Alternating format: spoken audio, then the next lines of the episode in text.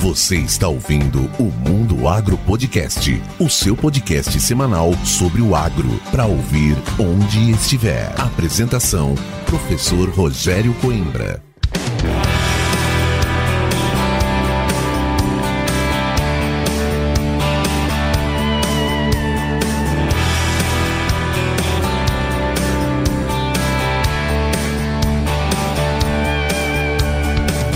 Começa agora mais um episódio do Mundo Agro Podcast, o seu podcast semanal sobre o agro para ouvir onde estiver e quando quiser. Lembrando que esse episódio do Mundo Agro Podcast é um oferecimento da Momesso. Momesso, excelência no tratamento de sementes. Antes de chamar o meu convidado, vamos aqui para os recados paroquiais. Lembre-se que agora o Mundo Agro Podcast está também no YouTube, tanto no YouTube em vídeo quanto no YouTube Podcasts. Então, lembre-se de entrar lá no YouTube, assinar, se inscrever e ativar o sininho, porque toda segunda-feira ou esporadicamente quando entra um episódio especial, você vai receber essa notificação. Lembre também de seguir o Mundo Agro Podcast nas redes sociais, no Instagram, no LinkedIn estamos começando, no antigo Twitter que é o X agora e também no Facebook, se é que ele existe ainda. Acho que existe, nós estamos lá, tá bom? E para começar esse bate-papo hoje, eu tive a honra de chamar aqui e ele ter aceito esse convite o meu grande amigo Rodrigo Capella, que já esteve aqui algumas vezes, sempre trazendo muita informação sobre o agronegócio e principalmente o marketing ligado ao agronegócio. E hoje ele tem uma aula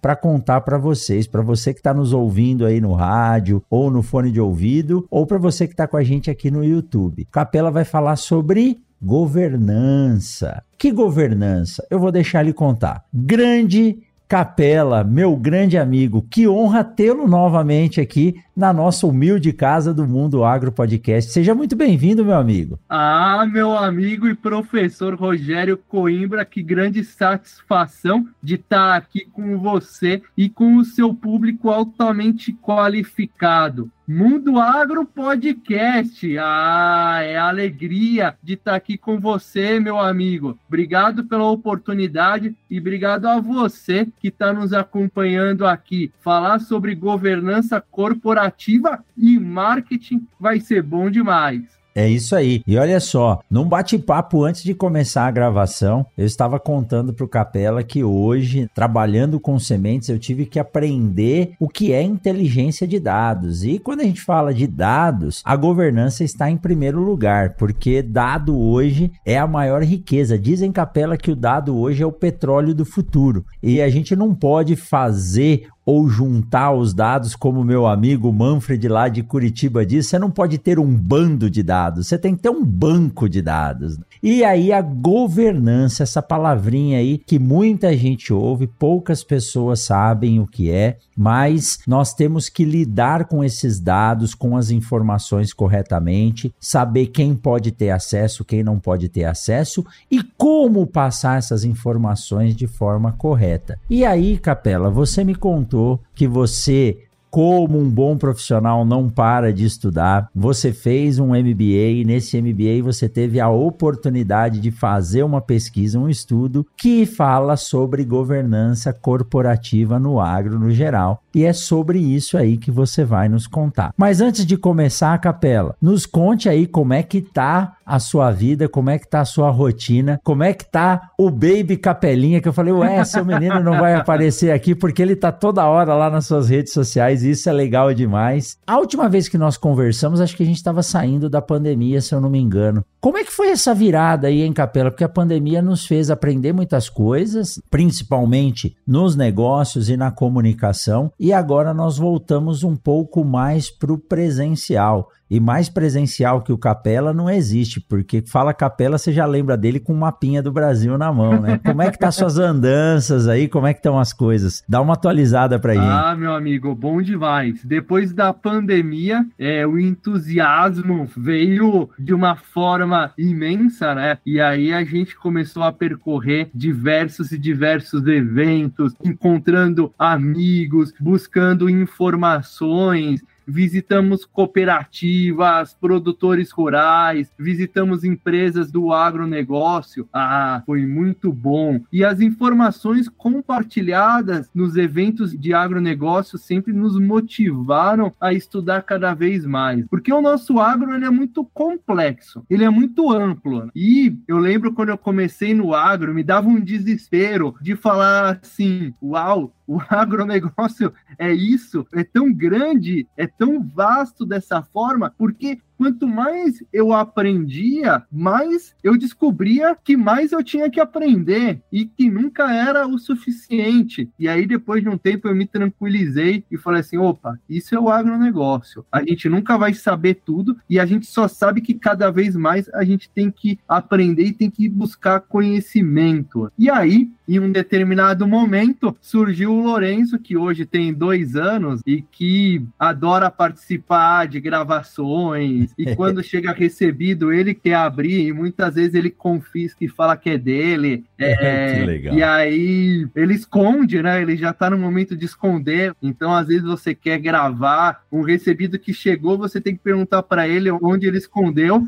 e aí ele vai lá, ele te mostra aonde ele escondeu, né? E no meio disso tudo, onde o esconde-esconde, aí a gente teve a oportunidade de cursar um, um MBA na USPESAL, que com foco em agronegócios para aprimorar conhecimentos técnicos e práticos do nosso agronegócio. Então, eu tive a oportunidade de ter aula sobre greening, sobre cadeia produtiva da soja, sobre exportação, sobre importação, sobre café, sobre pecuária leiteira e por aí vai. Foi muito conhecimento importante para que no dia a dia eu tivesse mais insights, para que eu conseguisse orientar melhor os clientes, tomar as melhores decisões, traçar as melhores estratégias. E aí, em um determinado momento no curso, a gente chegou a se questionar: ok, a gente já fez muitas divulgações sobre marketing, a gente já chegou a publicar dois livros sobre marketing no agronegócio, a gente tem o site marketingnoagronegócio.com.br com dicas e orientações. Que mais que a gente poderia produzir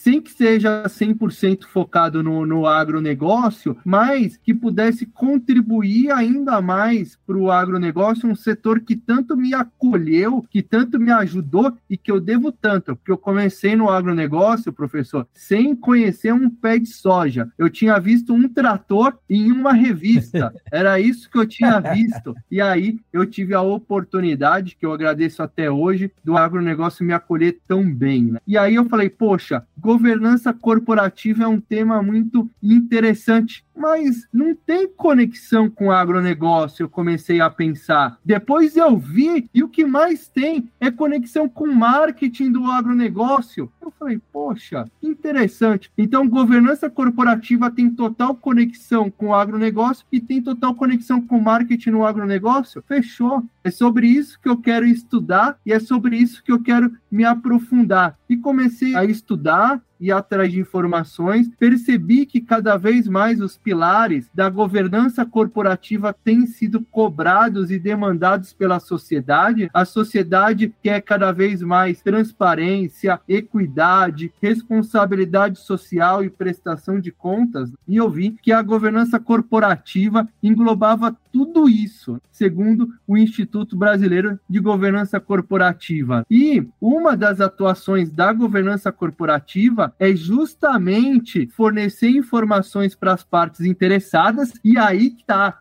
partes interessadas, produtores rurais, cooperativas, acionistas, investidores, futuros investidores e por aí vai, de uma forma justa, isonômica, assumindo as consequências. Eu falei, é opa, Tá aí, tudo a ver com agronegócio, tudo a ver com marketing, porque o marketing ajuda justamente na divulgação das informações através de você criar uma visibilidade e uma credibilidade para as empresas de agronegócio. E foi aí que a gente se aprofundou, professor. Governança corporativa, marketing e agronegócio tem tudo a ver. Que joia. E Capela, bom, você é um especialista em marketing, é aí o, o CEO da ação estratégica. Eu É engraçado até dizer isso, né? Eu, quando comecei a fazer o podcast, eu fui atrás de algumas informações, né? O que é um roteiro, como é que você vai gravar com o nosso grande amigo Gustavo Avelar, que tá voando hoje. E aí, Capela, começou a aparecer muita coisa sobre Bom, podcast, marketing, podcast, marketing. Aí nos primeiros episódios que foram ao ar de forma bem rústica, uma grande montadora de tratores entrou em contato comigo. Eu estava voltando de férias de São Paulo de carro, passando por Cuiabá. Aí o setor de marketing e comunicação dessa grande montadora de tratores entrou em contato comigo perguntando se eu não poderia fazer uma ação de marketing no podcast. Eu falei: olha só, nem esperava isso. Aí vinculei o podcast à universidade e comecei a entender um pouco mais o que era o marketing, mas como um leigo, um cara de São Paulo, marketing para mim era propaganda que aparecia na revista. E aí, como você foi acolhido pelo agro, estando aqui no Mato Grosso como professor, eu comecei a ver que as pessoas que vinham conversar conosco na universidade geralmente era diretor de marketing, gerente de marketing e desenvolvimento. Eu falei, caramba, mas tem tanta gente trabalhando com marketing no agronegócio, é o que mais tem.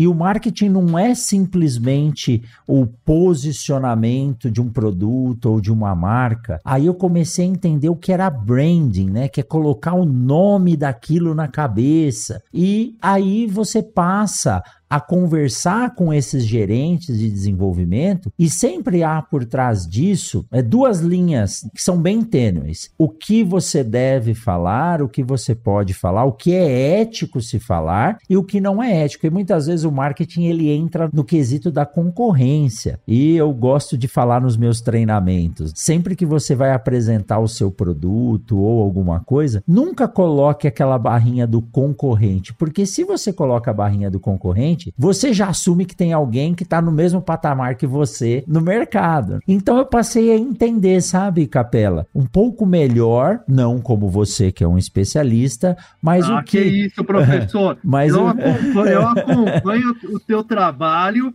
e é Excelência, é excelência o seu trabalho. Não, bondade sua. Mas aí eu passei a entender. E aí vem essa palavra governança, né? Governança corporativa, que tá lá, são práticas, normas, processos regulamentados, tudo feito de forma organizada para você poder garantir transparência, ética. E tem a governança que também entra dentro de uma empresa, quais pessoas têm acesso a, a tais informações, porque tudo isso está ligado à estratégia, desenvolvimento, predição do que você vai fazer no futuro. E aí você me conta essa história aí mais cedo, dizendo que fez o seu MBA e dentro disso você fez uma pesquisa. Tão surpreso quanto eu quando começou a trabalhar com a parte de governança, viu que o agro está totalmente ligado a isso, desde o uso adequado dos produtos, desde como poder utilizar isso dentro dos diversos setores da empresa. Conta pra gente como é que veio essa ideia que provavelmente foi a sua defesa do MBA, como surgiu essa ideia e como você desenvolveu essa pesquisa, mas só vai saber o resultado quem ficar até o final com a gente aqui, né, Capela? Ah, é isso aí. Vou guardar aqui as sete chaves, professor, o resultado aqui desse estudo. A gente começou, professor, a fazer uma vasta pesquisa bibliográfica, diversas análises em relação à governança corporativa. A gente verificou que a governança corporativa ela é tão complexa quanto o agronegócio.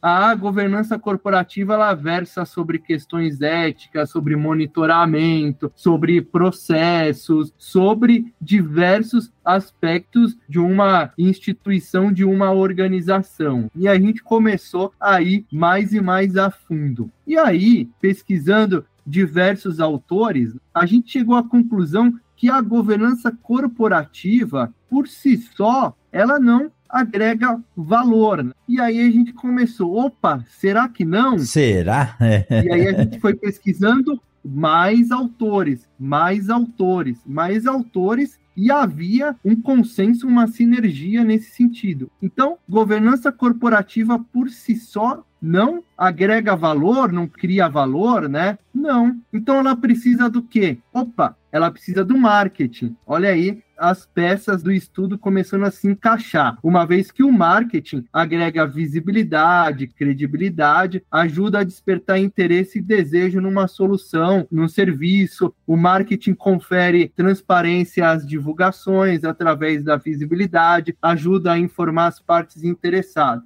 A gente falou, ok, muito interessante. Então, nada mais interessante que a gente fazer o estudo com foco em profissionais de marketing, que foi o que a gente fez. O estudo ele foi desenvolvido com base em um questionário respondido por 114 profissionais de marketing do agronegócio de diversos segmentos, um questionário com 21 perguntas bem abrangente, com diversas alternativas. Né? A gente teve uma grande aderência do segmento de defensivos agrícolas, do segmento de implementos e maquinários agrícolas e de nutrição animal. Então, defensivos agrícolas, implementos e maquinários agrícolas e nutrição animal foram os que mais tiveram aderência, os que mais responderam à pesquisa. Opa, isso já dava um indício, um indício de que esses três segmentos, e eu não vou falar por enquanto qual foi o número um,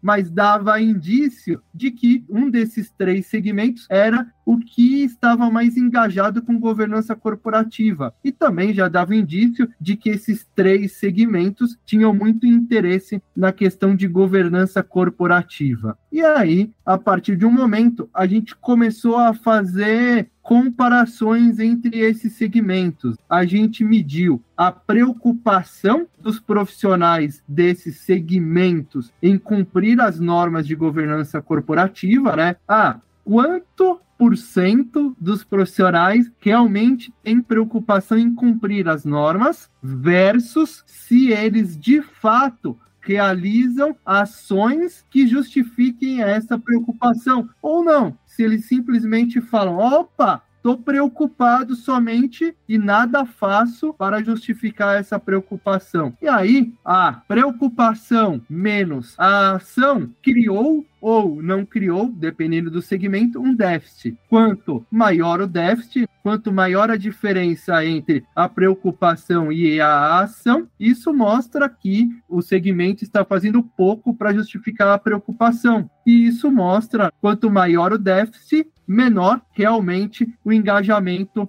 em relação à governança corporativa. E aí a gente começou a se entusiasmar cada vez mais. E esse foi um trabalho que teve a orientação da professora doutora Alessandra de Cássia Romero, a quem eu agradeço demais, que contribuiu com diversos insights, e a gente conseguiu se aprofundar muito, professor, a ponto da gente chegar aí no segmento do agro que tem maior engajamento em governança corporativa.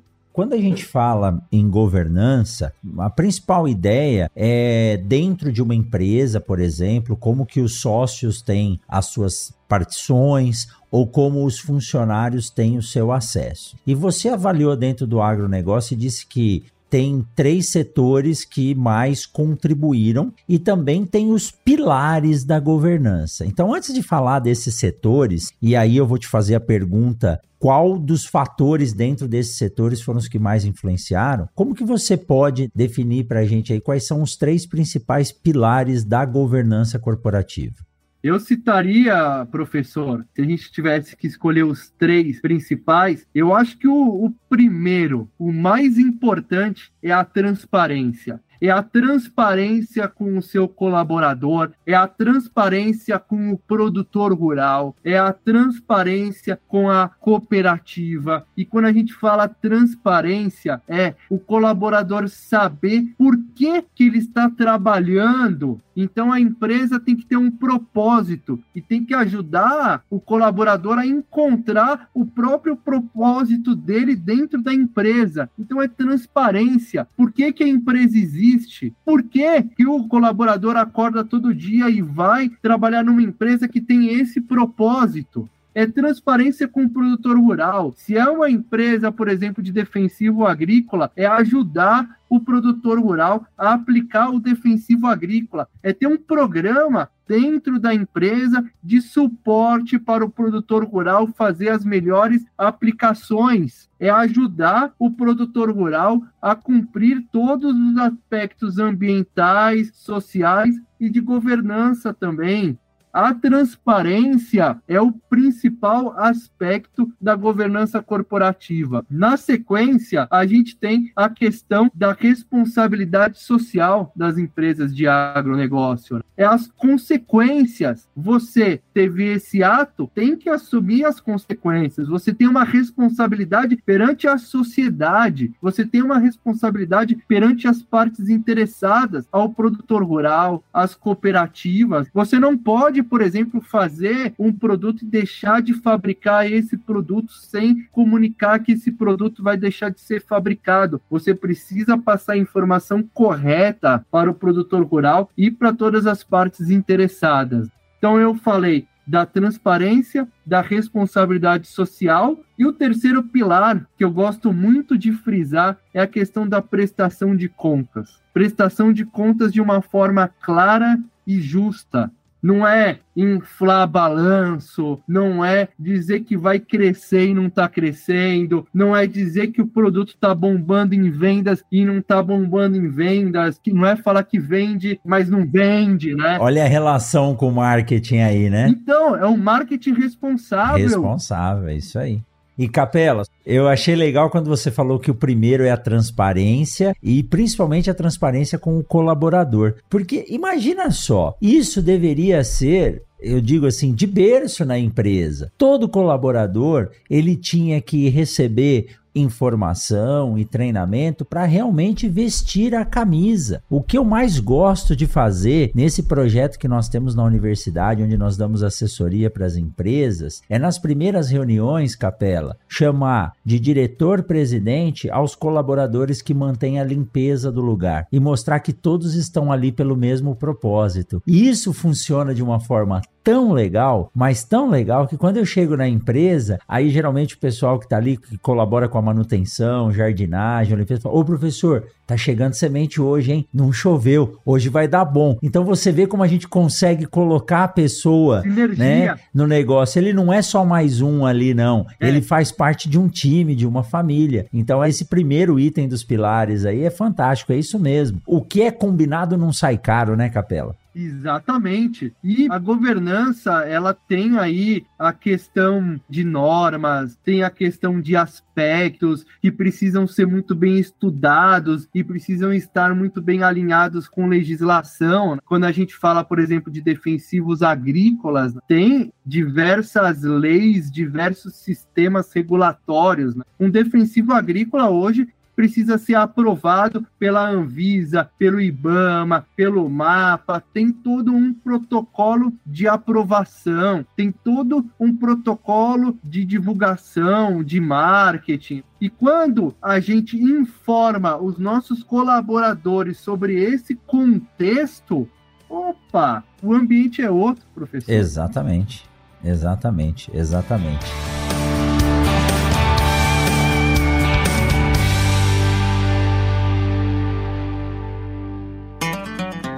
Eu tenho certeza que você está gostando desse bate-papo. Então vamos aproveitar essa pausa para te dar um recado da Momesso. A Momesso conta com o CEM, Centro de Excelência Momesso, onde são feitos testes constantes de novas tecnologias e também o aprimoramento dos equipamentos por ela desenvolvidos, além da realização de treinamentos para empresas, clientes e parceiros. A grande expertise da Momesso está em criar parcerias duradouras, oferecendo soluções personalizadas para o tratamento de sementes. Para conhecer mais a Momesso e também o Centro de Excelência, acesse www.momesso.ind.br. Momesso, excelência no tratamento de sementes do on-farm ao industrial.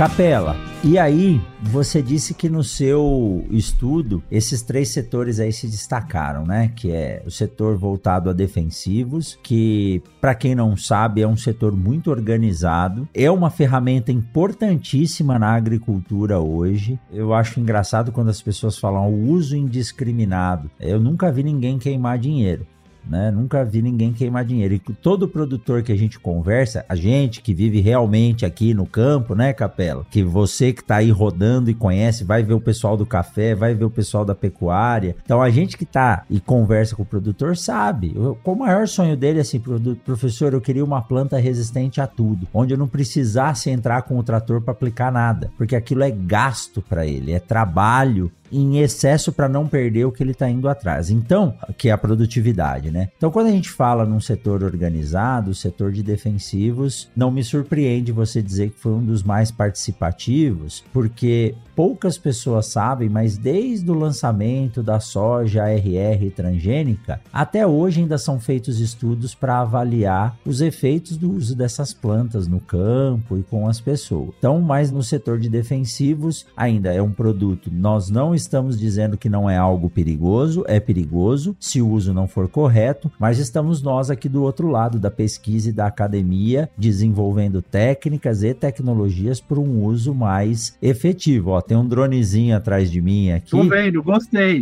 o drone é algo que eu não acreditava que ia para a lavoura para fazer o que está fazendo hoje. Então tem propriedades aqui no Mato Grosso com 2, 3 mil hectares utilizando o drone para aplicar fungicidas e inseticidas. Então nessa pesquisa que você fez, com um espaço amostral de 114 pessoas, com um questionário robusto de 21 perguntas, você classificou os setores. Esses três foram os que se destacaram, mas tiveram outros também, Capela, que participaram e que geraram dados para você? Sim, professor, com certeza. O segmento de armazenagem, de armazenamento também participou de uma forma sólida, até, mas não tão sólida quanto esses três segmentos. A armazenagem que a gente tem aí a questão do silo tradicional, silo metálico, e a gente tem alternativas como o silo bolsa também. Foi né? muito demandado então, esse ano, né? Exatamente. Então, é um segmento que se mostrou muito atuante nesse estudo. Um outro também que teve uma aderência muito interessante foi a questão dos biológicos também. E aí, a gente fez a questão de separar defensivos agrícolas muito associados aos químicos, originalmente, como a gente tem aí essa questão da armazenagem silo tradicional e os silos alternativos como silo bolsa. Hoje a gente tem aí já consolidado os defensivos agrícolas associados aí aos tratamentos mais tradicionais, os químicos, e a gente tem aí outras substâncias associadas aí ao controle biológico. O controle biológico teve uma adesão, o que nos permitiu fazer uma leitura de químico versus biológico no trabalho também, mas já adiantando, mas não revelando o resultado ainda, quando a gente compara químico e biológico, a gente tem uma maior adesão do químico à governança corporativa. E é bom tocar nos biológicos. Biológico, eu digo que é uma nova revolução da agricultura. É, hoje nós temos fungicidas biológicos. É lógico que, como dizem meus amigos por aí, não dá para colocar o que mata com o que morre, não dá para usar um fungicida com um fungo que vai controlar outros fungos, mas é algo sem volta volta e cresceu muito. Então não me surpreende a participação desse setor, que é um setor importantíssimo. E olha que legal, Capela. A gente divide em defensivos químicos e biológicos, mas hoje a associação dessas duas tecnologias tem trazido resultados surpreendentes ao produtor. Exatamente. E para quem não sabe, quem está nos ouvindo aí não sabe, esses defensivos biológicos ou o controle biológico, ele vem de um processo de observação da natureza. Então eu digo, ó, a cigarrinha das pastagens, controlada pelo Metarrhizium, quantas vezes você está andando no campo e você já acha uma cigarrinha cheia de fungo por cima? Aí a pesquisa só foi lá e ampliou isso. Muito bacana. Mas você disse aí que tem um setor que se destacou, que é o setor de nutrição animal. Muito interessante. É, primeiro lugar, né, para quem está nos ouvindo e não conhece, o que, que é a nutrição animal? Não é o pasto, não? Excelente pergunta, professor. A nutrição animal, ela é muito associada à questão da alimentação e bem-estar animal. Alimentação e bem-estar, porque se a gente pensar hoje, não é simplesmente vou dar comida para suínos, para bovinos, esperando uma engorda e pronto. Não, você tem todo o bem-estar. Então você tem hoje em dia aditivos, você tem hoje em dia nutrientes alternativos, você tem vitaminas que contribuem para uma nutrição adequada, fazendo as correções necessárias e contribuem para o bem-estar animal. Porque a gente, quando a gente está bem alimentado, com todos os nutrientes que a gente precisa, a gente está bem grandes chances da gente ter aí um bem-estar. É isso aí. Então, a nutrição animal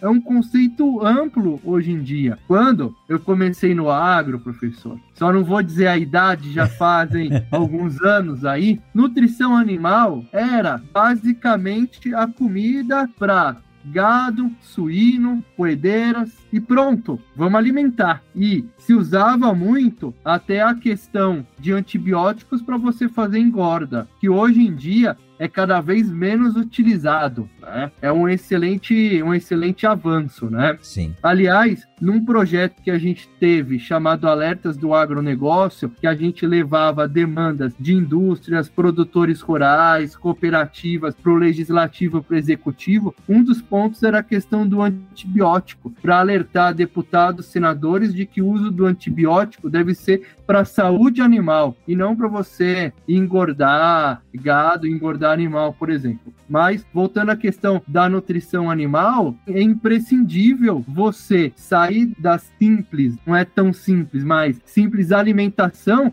para você ir para a questão do bem-estar animal, pensando em todo o ambiente, em todo o ecossistema em que o animal reside. Então, por exemplo, você tem ingredientes que ajudam, por exemplo, os animais a regularem temperaturas, né? Então, por exemplo, você tem o estresse calórico. O estresse calórico ele atinge muito os suínos. Então, se você faz a correta utilização de uma substância, de um ingrediente, você ajuda a minimizar esse estresse calórico. O suíno acaba tendo interesse em ingerir alimentos de uma forma mais correta e de uma forma mais rotineira, contribuindo aí para uma produção de qualidade. Então, a nutrição animal engloba todo esse contexto, professor. E é um mercado gigantesco. Você colocou muito bem que a nutrição não é simplesmente a alimentação, existem as suplementações, assim como nós, né? O homem, a mulher vai ficando mais velho, vai perdendo cálcio. Exatamente. Então o animal precisa disso. A ambientação, perfeitamente, né? Se você tiver no ar condicionado, quietinho, de boa, você vai ter mais ânimo para fazer outras coisas e principalmente se alimentar. E Capela, isso que você contou desse projeto que você fez aí no passado, que era o projeto do Alerta, a grande diferença da qualidade da carne bovina produzida no Brasil para o resto do mundo é o não uso do antibiótico, porque o boi no Brasil tem boi feito confinado, mas a maioria é a pasto ou misto, e isso traz uma qualidade fantástica porque o antibiótico, eu não sou especialista, mas ele traz alguns gostos para carne que não são tão bons. Então o Brasil é pioneiro nisso.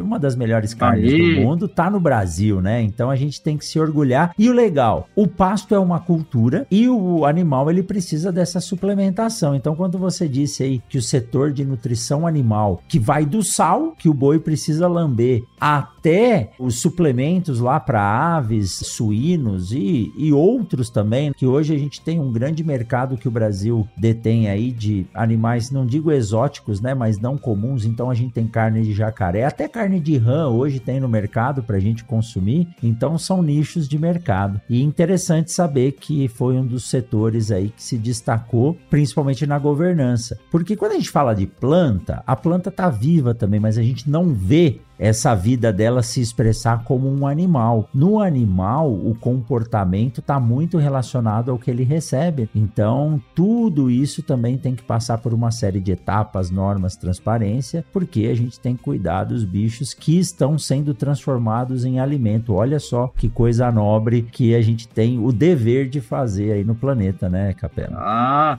excelente fala, meu amigo professor. Tava aqui registrando tudo aqui debaixo do chapéu, meu amigo. Muito bom, muito Maravilha. bom. E tava olhando aqui Atrás de você tem um trator. Tem, tá lá, ó. Tem uns riscos aí que mostram a conectividade. É isso, professor? Exatamente, exatamente. É. O trator, que faz parte aí do segmento de implementos e maquinários agrícolas, que foi aí um setor que a gente teve grande adesão no estudo também, o que se mostrou muito interessante, porque é um segmento que está em vasta evolução. A gente tem tratores a biometano, a gente tem tratores com esteiras para evitar a alta compactação do solo, porque quando a gente tem uma grande compactação no solo, a gente tem uma menor aderência de água, por exemplo, e aí você acaba comprometendo todo o ecossistema produtivo. Né? Então imagina você ter a possibilidade de utilizar uma esteira, né, um trator com uma esteira dentro de uma propriedade, e aí você compacta menos o solo, você agride menos, você beneficia beneficia aí todo o ecossistema. Sensacional. Esse aí foi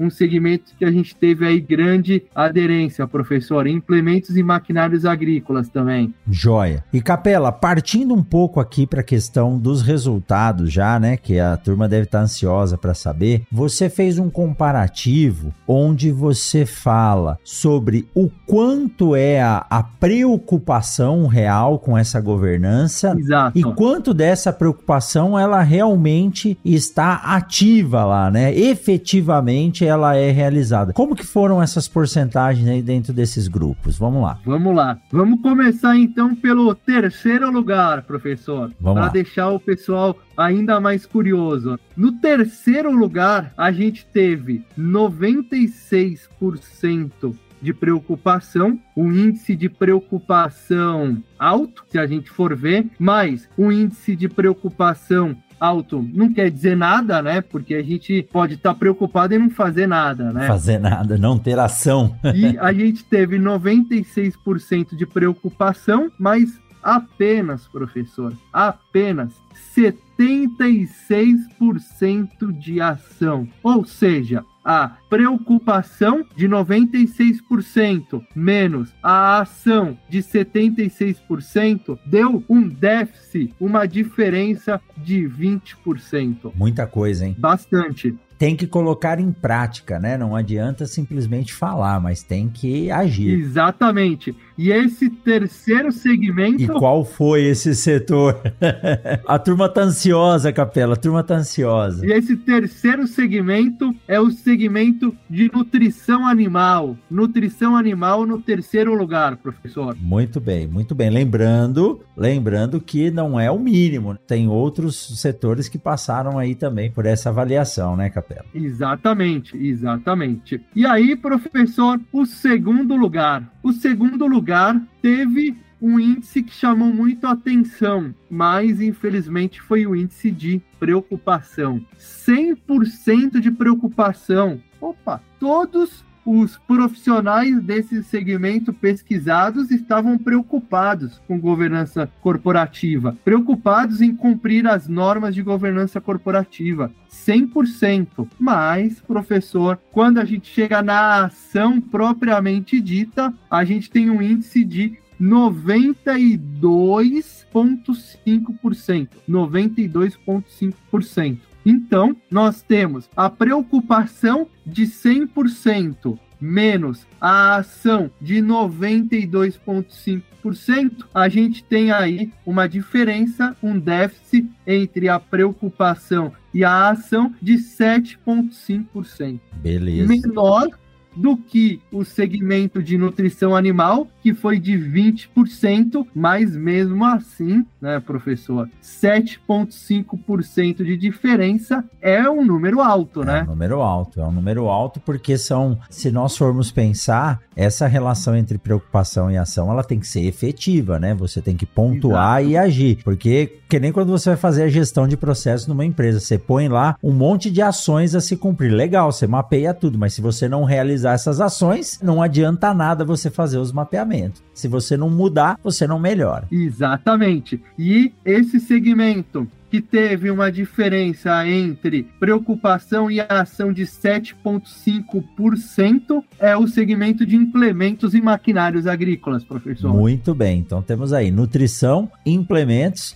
e vamos ver quem que é o primeiro, né? Começa aí primeiro pela preocupação e ação. Vamos ver como ficou essa diferença do primeiro aí. Vamos lá. Nós tivemos uma preocupação de 86,2% e uma ação de 86,2%. Capela é a mesma porcentagem de preocupação e de ação? É, mas não tá errado? Não a gente fez, professor, refez várias vezes, inúmeras vezes, os cálculos, as análises de todos esses segmentos. E sim, 86,2% de preocupação e a mesma porcentagem, 86,2% de ação. Uma diferença de preocupação menos ação de 0%, um déficit de 0%. Então, todos os que estão preocupados nesse segmento específico com relação a cumprir as normas de governança corporativa estão de fato fazendo ações para cumprir as normas de governança corporativa. Esse segmento. Qual que é? Siga o Mundo Agro Podcast nas redes sociais: Instagram, Facebook e Twitter. Arroba Mundo Agro Podcast.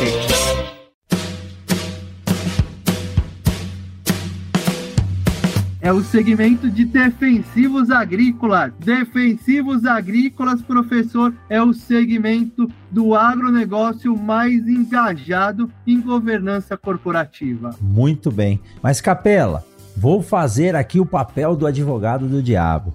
Se. Claro. Se a preocupação do setor de defensivos ela é menor do que a preocupação do setor, por exemplo, de maquinários, porque 100% dos entrevistados estavam preocupados com a governança. E lá nos defensivos apenas 86 ou 86. Essa relação é mais importante do que entre a preocupação e a ação? Ah, professor, vou usar uma fala sua. Bora lá. De que adianta a preocupação se a gente não tem a ação? É isso aí, é isso aí. Esse é o recado que tem que ficar. A gente tem que estar ligado no que está acontecendo, tem que cumprir as normas de governança e quando a gente fala em defensivos, principalmente uma das normas é a segurança, né? registro, modo de, de ação e como vai atuar. E você tem que colocar em prática isso. Então, com defensivo não é algo que se possa brincar. Por isso, essa preocupação preocupação e ação ao mesmo tempo. Não estou dizendo que você vai pegar um trator ou uma colhedora e sair correndo na rua, mas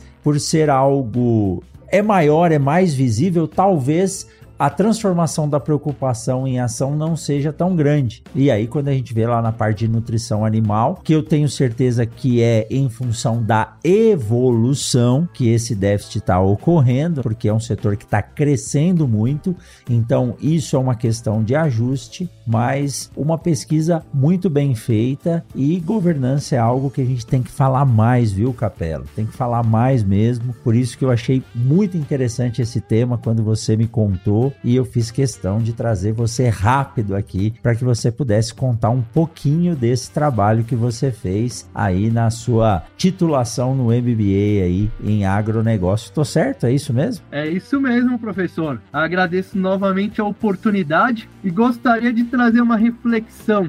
A reflexão é a seguinte: como a gente faz para diminuir o déficit, como a gente faz para diminuir a diferença entre a preocupação e a ação. Como a gente faz para que a gente tenha, como a gente tem em defensivos agrícolas, profissionais preocupados e ao mesmo tempo engajados. Essa é uma reflexão muito interessante E já me adiantando, professor, eu acredito muito que através de ações de marketing, tanto internas quanto externas, a gente consegue diminuir esse déficit entre a preocupação e a ação tornando os profissionais preocupados e engajados em realizar ações em relação à governança corporativa. E o interessante é que a gente levou justamente esse contexto de maior aproximação entre governança corporativa e marketing para as pessoas, os profissionais que participaram da pesquisa. E a gente perguntou: é possível que o marketing e a governança corporativa estejam mais próximos, é possível criar uma maior sinergia entre marketing e governança corporativa. E aí a gente teve ir para 92,3%, número extremamente alto, dos respondentes aí do questionário. Sim, é possível. E 63%, 63% dos respondentes disse que isso é possível, essa maior conexão entre governança corporativa e marketing, é possível em até cinco anos, que foi o menor tempo que a gente colocou como alternativa, né? Até cinco anos. Então, o mercado, os profissionais veem aí com bons olhos essa maior proximidade entre marketing e governança corporativa em até cinco anos, o que com certeza vai contribuir para que a gente tenha aí um menor déficit entre preocupação e ação para que a gente tenha muito em breve um agronegócio cada vez mais engajado em relação à governança corporativa. Muito bom, Capela. E isso começa com o marketing interno das empresas. É a empresa falando para ela mesma, os profissionais de vários setores falando para eles mesmos, né? O RH falando para o colaborador, quem trabalha com o bem-estar do profissional, a segurança no trabalho. Então o marketing está em tudo. O marketing está em tudo e é por isso que eu gosto de trazer você aqui, porque você tem essa visão global e holística do marketing. E eu vou dizer, cinco anos é muito tempo, viu, Capela? A gente consegue fazer coisas num curto intervalo intervalo de tempo que tem um resultado duradouro e a ação muito rápida. E uma coisa que eu digo que tem resultado duradouro é o podcast, que é uma ação de marketing mais legal do que essa, principalmente para quem vai investir podcast tem cauda longa, podcast para dentro da empresa é algo que tem crescido muito, você construir podcasts para isso, e a governança com certeza está totalmente ligada a isso. Quando você usa os pilares da transparência, da normatização, da própria comunicação, isso se torna muito mais acessível, visual e as coisas andam bem. Parabéns por ter essa iniciativa de fazer isso no seu projeto de MBA e muito obrigado, Capela, por mais uma vez trazer aqui em primeira mão esses dados. Sinta-se sempre convidado. Você sabe que você pode me mandar mensagem. Quando surgir uma novidade, eu faço questão de que seja dado em primeira mão aqui. Muito obrigado, viu, Capela? Ah, meu amigo, top demais, professor. Obrigado pelo espaço. Agradeço demais a você de dar essa oportunidade de eu estar aqui nesse prestigiado e premiado podcast, né? é, tava me passando agora aqui na cabeça uma foto que você postou lá no Instagram recebendo uma premiação dos mais admirados. Eu falei, poxa, sensacional. E esse teu trabalho de persistência e de divulgação de informação de qualidade. Eu acho que tá aqui e participar do Mundo Agro Podcast é bom demais, é algo que eu vou lembrar para mais de cinco anos, professor. Eu que tenho que agradecer, porque quem faz esse podcast são vocês, nossos convidados, participantes, eu nem chamo de entrevistado, e você, ouvinte, né? O ouvinte é quem faz isso, isso acontecer, e realmente é uma honra muito grande poder aí ser, ter sido indicado no primeiro ano do prêmio e por dois anos consecutivos ter ido lá em São Paulo receber esse prêmio do lado aí de grandes profissionais do agronegócio. Isso é muito bom. Capela, antes de finalizar, você aqui, diretor-geral da Ação Estratégica, que é uma agência de comunicação voltada ao marketing no agronegócio, deixa também, por favor, o seu Instagram, o seu LinkedIn. O Capela aí tem uma, uma gama de seguidores e eu tenho certeza que se você que está ouvindo ou assistindo a gente quiser conversar, tirar alguma dúvida, ele não vai se negar em responder prontamente a você. Deixa aí o contato para quem quiser entrar em contato com você, Capela. Ah, bom demais. Vai ser uma alegria responder. Bora mandar mensagem aí pro Capela. No Instagram eu tô como arroba capela com dois L's ponto Rodrigo, arroba capela com dois L's ponto Rodrigo. Vocês vão me ver lá de chapéu. Tô lá no Instagram. No LinkedIn, tô lá como Rodrigo Capela com dois L's também, de chapéu. Tô lá. Vai ser uma honra, uma alegria receber vocês aí nas minhas redes sociais, nos perfis. Bora conversar, trocar informações, trocar algumas ideias também. E é claro, se encontrar nos próximos eventos de agronegócio, porque ah, ainda tem muito evento pra gente ir nesse ano, né, professor? Tem muita coisa, tem muita coisa. E eu quero fazer o seguinte: quero ver se o ano que vem o Capela vai lá no Congresso Brasileiro de Sementes, que é um evento que reúne toda a galera aí do setor de sementes. Tá faltando o Capela chegar lá e tirar o chapéu pro setor sementeiro, né? Vamos lá. Ah, vamos lá. Vamos lá. É isso aí. Capela, muitíssimo obrigado. Um super bate-papo. Tenho certeza que essa conversa sobre governança corporativa, ela vai muito mais longe. Se ficou alguma dúvida, tenho certeza que você pode responder. Saiba que o Mundo Agro Podcast está sempre aberto a você aqui. É sempre um prazer poder recebê-lo aqui. E eu fico sempre ansioso para ver o Lorenzo abrindo aí os recebidos do Capela. Quem quiser mandar recebidos, pode mandar, que o Lorenzo está lá. E se ele esconder, o Capela acha, né, Capela? é isso aí. Show de bola. Obrigado, meu amigo. Obrigado a todos aí que nos acompanharam.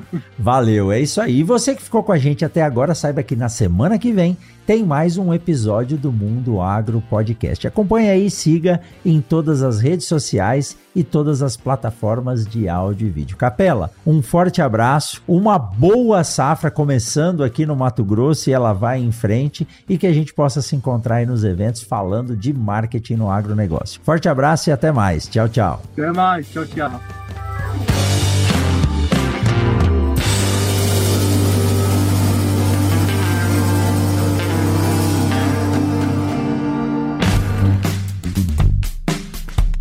Você acabou de ouvir o Mundo Agro Podcast, o podcast semanal sobre o agro disponível na sua plataforma de áudio preferida e agora também no YouTube. Siga o podcast no Spotify ou na Amazon, assine no Apple Podcasts, se inscreva no Castbox e favorite na Deezer. Assim você receberá uma notificação a cada novo episódio publicado. Eu sou o professor Rogério Coimbra e encontro você na semana que vem em mais um episódio do Mundo Agro Podcast.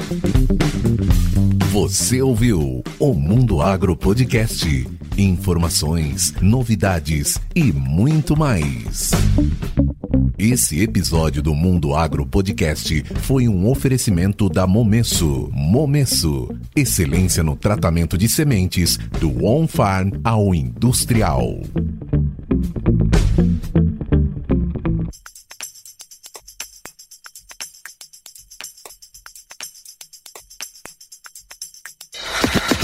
Olá, meu nome é Thiago e eu sou o editor desse podcast. Para saber mais sobre o meu trabalho é muito fácil. Segue lá no Instagram, arroba eu.